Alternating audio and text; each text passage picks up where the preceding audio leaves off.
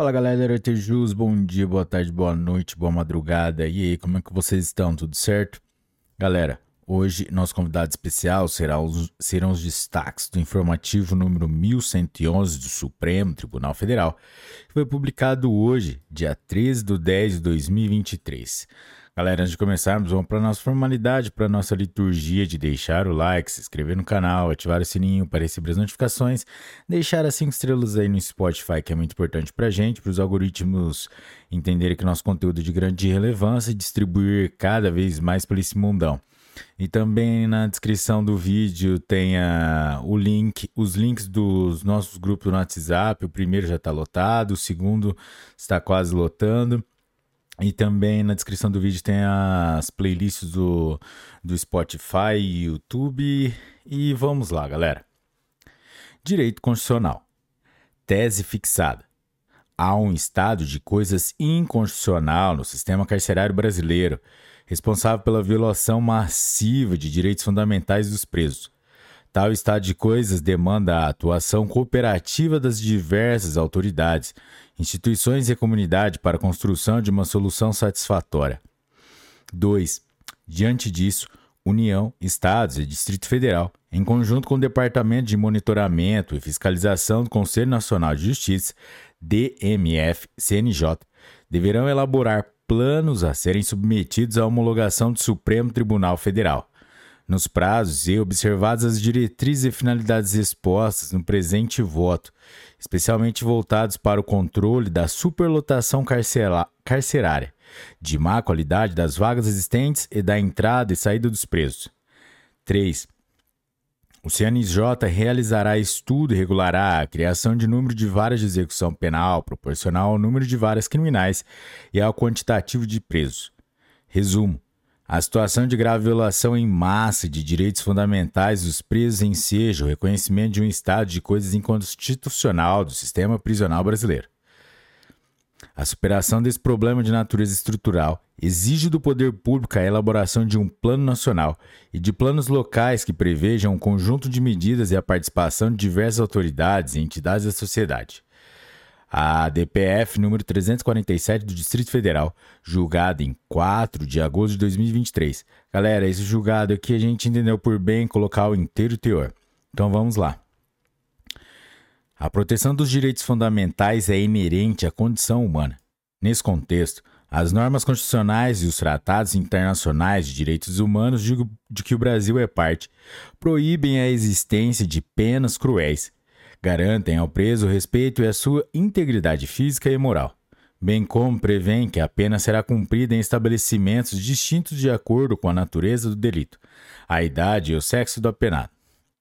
No âmbito infraconstitucional, a Lei de Execução Penal assegura a assistência material, jurídica, educacional, social religiosa, além do acesso à saúde, aos alojamentos com ocupação e dimensões adequadas, ao trabalho e ao estudo, Lei nº 7.210 de 1984, artigos 40, 41 e 126. Esse cenário normativo, em conjunto com as sistemáticas violações desses direitos, afasta eventuais contornos políticos ou de discricionariedade administrativa, tornando o problema do sistema carcerário brasileiro essencialmente jurídico, motivo pelo qual o estrito cumprimento das normas acima citadas deve ser assegurado por esta Corte. A superlotação dos presídios, o descontrole na entrada e as condições de saída do sistema prisional e a má qualidade das vagas disponibilizadas impedem a prestação de serviços e bens essenciais que integram o sistema mínimo existencial. Essas circunstâncias comprometem a capacidade do sistema em cumprir seus fins de ressocialização e de funcionar a favor da segurança pública. Com base nesses e outros entendimentos, o plenário, por maioria, julgou parcialmente procedente a ADPF para: Item A. Reconhecer o estado de coisa inconstitucional do sistema carcerário B. Item B.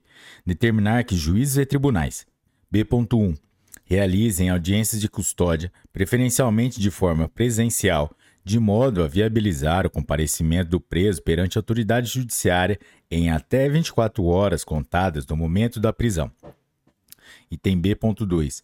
Fundamentem a não aplicação de medidas cautelares e penas alternativas à prisão, sempre que possíveis, tendo em conta o quadro dramático do sistema carcerário.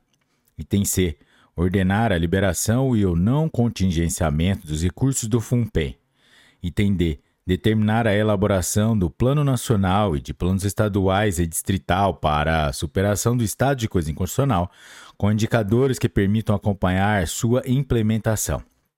Item E estabelecer que o prazo para apresentação do Plano Nacional será de até seis meses, a contar da publicação dessa decisão, e de até três anos contados da homologação para sua implementação, conforme cronograma de execução a ser indicado no próprio plano.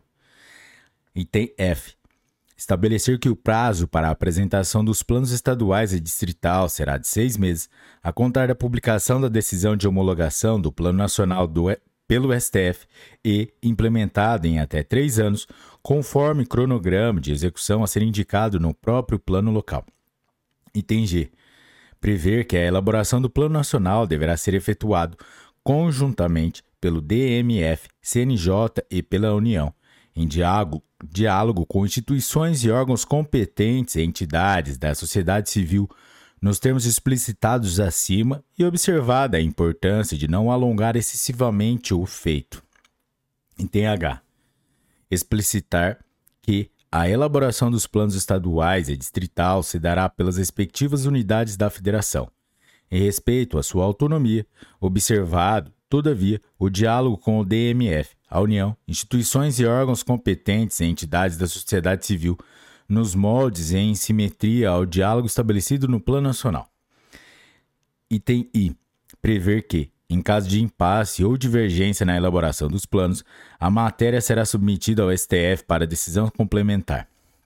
Item J estabelecer que todos os planos deverão ser levados à homologação do Supremo Tribunal Federal, de forma que se possa assegurar o respeito à sua decisão de mérito.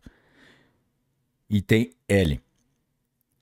Determinar que o monitoramento da execução dos planos seja efetuado pelo DMF-CNJ com a supervisão necessária do STF, cabendo ao órgão provocar o tribunal, em caso de descumprimento ou de obstáculos institucionais insuperáveis que demandem decisões específicas de sua parte. E, item M, estipular que os planos devem prever, entre outras, as medidas examinadas neste voto, observadas as diretrizes gerais dele constantes, sendo execuíveis aquelas que vierem a ser objeto de homologação final pelo STF em segunda etapa. Galera, a gente deixou disponibilizado no arquivo PDF aqui os votos do redator do acordo, ministro Luiz Roberto Barroso. Aí depois vocês clicam aí no link que vão assistir o voto. Vamos continuar aqui. Direito constitucional, direito administrativo. Tese fixada. A trabalhadora gestante tem direito ao gozo de licença maternidade e à estabilidade provisória, independentemente do regime jurídico aplicável, ser contratual ou administrativo, ainda que ocupe cargo em comissão ou seja contratada por tempo determinado. Resumo: dada a prevalência da proteção constitucional à maternidade e à infância, a gestante contratada pela administração pública por prazo determinado ou ocupante de cargo em comissão também possui direito à licença maternidade de 120 dias e à estabilidade provisória, desde a confirmação da gravidez até cinco meses após o parto. Recurso extraordinário número 842.844 Santa Catarina, julgado em 5 de agosto de 2023. Tema número 542 de repercussão geral. A gente também resolveu colocar inteiro, inteiro o teor de julgado aqui, galera. A proteção ao trabalho da mulher gestante é medida justa e necessária que, independentemente da natureza do vínculo empregatício, seletista, temporário ou estatutário, da modalidade do prazo do contrato ou da forma de provimento, em caráter efetivo ou em comissão. A garantia constitucional é genérica e incondicional, circunstância que atende ao princípio da máxima efetividade dos direitos fundamentais e assegura à trabalhadora gestante não apenas o emprego, mas uma gravidez protegida e digna ao nascituro, inclusive no que diz respeito às necessidades do período pós-parto, em especial a amamentação. Ademais, como medida de fortalecimento da igualdade material, o referido direito deve ser estendido à universalidade das servidoras, pouco importando a modalidade do trabalho, notadamente porque o texto constitucional não excluiu as trabalhadoras com vínculo não efetivo. Com base nesse entendimento, o plenário, por unanimidade, ao apreciar o tema 542 da repercussão geral, negou o provimento ao recurso extraordinário. Direito constitucional. É inconstitucional por invadir a competência privativa para legislar sobre telecomunicações. Constituição Federal de 1988, artigo 22, exclusiva para definir a forma e o modo da exploração desses serviços. Artigo 21, inciso 11, combinado com o artigo 175 da Constituição Federal de 1988, lei estadual que assegura ao consumidor de serviço móvel de telefonia o direito de funcionalidade e acesso de dados em passagens subterrâneas de trânsito em qualquer modalidade de transporte utilizado. ADI número 7404 do Rio de Janeiro, julgada em 6 de outubro de 2023. Direito constitucional, direito administrativo. Tese fixada.